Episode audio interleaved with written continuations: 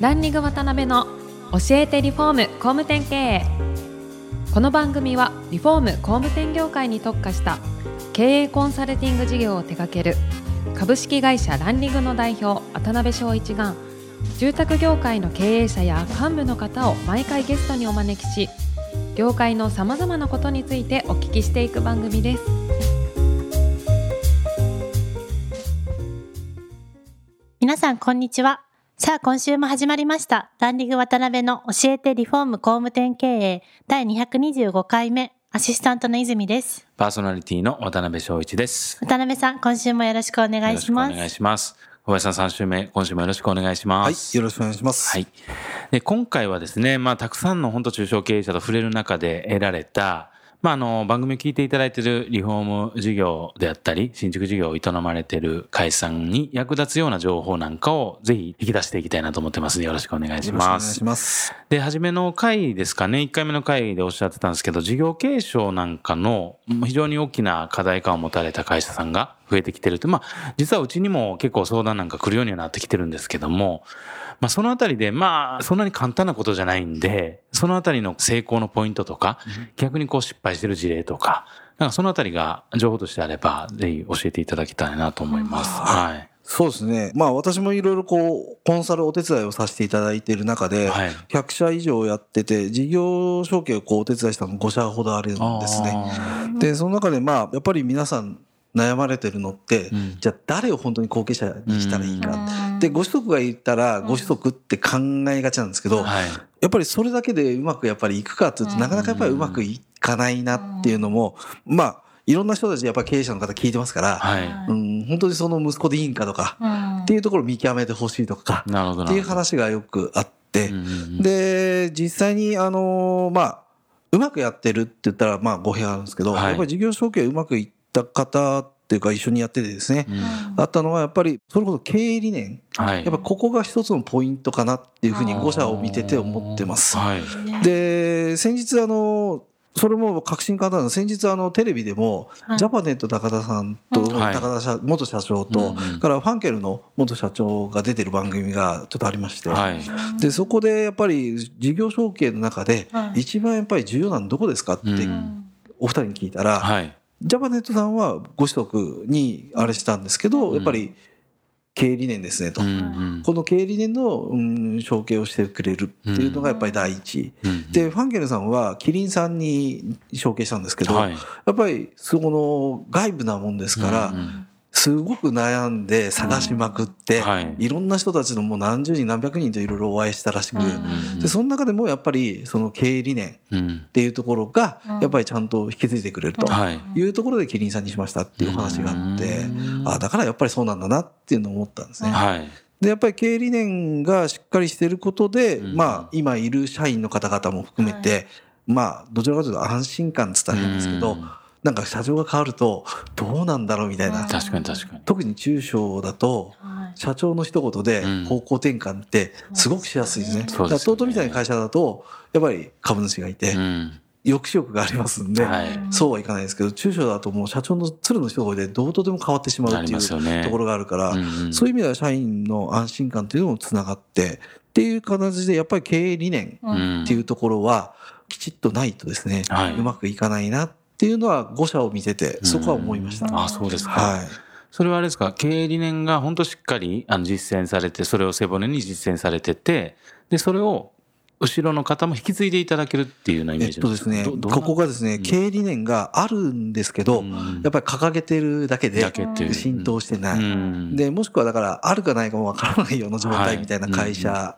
だから5社も大体そんな感じだったんです。なんで、私はその経営理念を作るところから全部お手伝いしてうん、なるほど。もう一からですね、うん。もうそこから2代目、3代目の方はやり始めて、で、それでマーケティングを学び、戦略を作って、はい。で、人材育成してっていう形で、系統を立ててうん、きちっと回していくっつったら失礼ですけど、なるほどね。やってました。はい。うんそしたらまあその会社にとってのまあ一つの宗教でいくとこの教本というか、うん。そういったものがしっかりこうないと、ね。なかなかこう、事業継承うまいこといかないっていう感じなんですかね。私は、うんはい。5社見ててそう思いますし、それを、まあ私関わらないけど、ね、やられて事業継承されてきた会社さん見てても、やっぱりそこがちゃんとされてるところって、うん。まあうまく回ってるなって見えるし、そこがないと、やっぱりなんかガタガタ揉めてるなとか。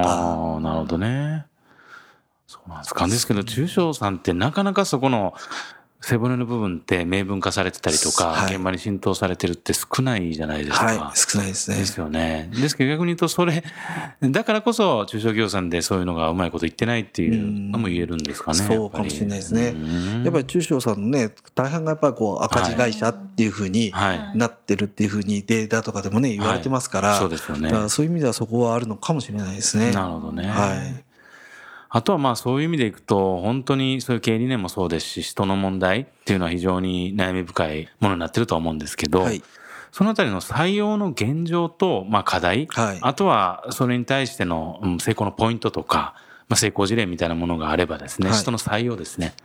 はい。ぜひお聞かせいただけたらなと思います。今、あの、一緒に、あの、はい。コンサルをさせていただいている会社さん、まあ、あの、町の電気屋さんが今はい、リフォーム事業に、やっぱあの、地デジになって、はい。地デジの時爆発的にバブルのようになったけど、ね。終わったらもう売り上げ下がって危機的な経営危機になったんですね。はい。で、その会社がやっぱりリフォームを着手して、うんで、まあ、今ずっとこう、一緒にやらせてもらってる会社が、要はようやくそこで安定してきたんで、うん。これから人を入れてっていう形で今一緒にやらせてもらってるんですね。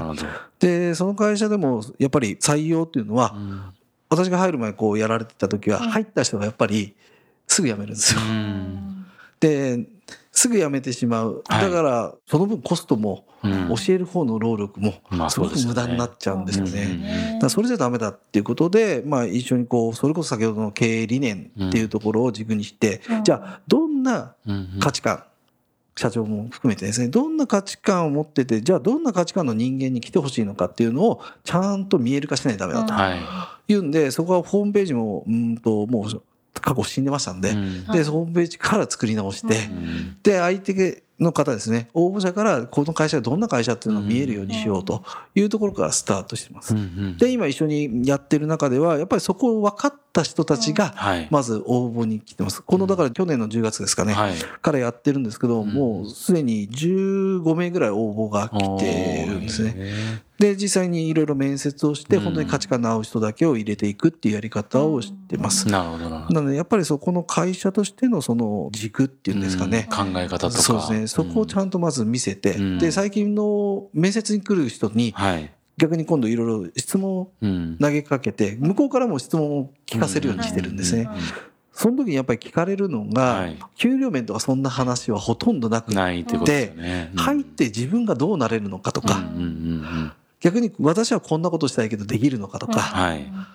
そういうなんでしょうね、自分の価値観をうんちゃんと出して、それこそ本当にお金とかじゃなくてやりがいを求めてくるっていうか、先日も、うんと本当にね、そこの会社よりも規模が全然でかい会社に勤めて、15年ぐらい勤めてる方なんですけど、はいそれにもかかわらうずん応募に来る。なるほど。それで新しいね、リフォームっていう事業でチャレンジしたいっていうすごい意思があって、ご家庭、ね、子供お子さんもいらっしゃるんで、はい。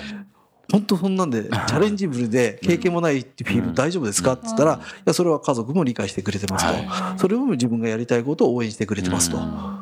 うんだからやっぱりそういう方々が最近多くなってるなと。ね。だからこそやっぱり会社側は、うんきちっと自分たちの会社の価値観っていうものを見えるようにしてはい伝えて、うんその価値観で一致した人が入ってこないと続かないのかなと思ってます。確かに。うんですからなんか昔みたいにね、とりあえず働くことに意味なんて見出さなくてもね、はい良かった時代から今って、やっぱ働くことが何のために働くんかとかね、はい。それ全然金銭的なこと以外のところにね、はいやっぱ価値観を置かれる方って増えてますよね。そうですね。うんまあ私も自分のこと言うのも変ですけど、私もだから自分の給料とかボーナスってどうなってるのか知らないんですよ。それは気にしといた方がいいんじゃないですか、それぐらいは。明細を見たことないんで、なるほど。わからないんですね。なるほどうね。んだからそれよりもやりたいことをやってたいと思ってますので、だから多分そういう人たちが今の若い子たちも少し増えてきたのかなって気はします。うん。本当そう思いますね、それは。うん。ね。いやいや、なんかやっぱり3回目はいろいろ本当聞いていただいている方に役立つようなポイントとしてもっと切り口で聞きたいとこはあったんですが、ちょっとそろそろはい、お時間に、そろそろお時間ですはいね。で残りはちょっと次回に少し回したいなと思います。はい、はい。次回は最終回になりますが、はいまたよろしくお願いいたします。はい、よろしくお願いします。本日もありがとうございました。どうもありがとうございあましたりがとうござい。ました。今回もランリング渡辺の教えてリフォーム工務店経営をお聞きいただきありがとうございました番組では渡辺や住宅業界の経営者幹部の方へのご質問を募集していますウェブサイトランリグにあるお問い合わせフォームよりお申し込みください。お待ちしています。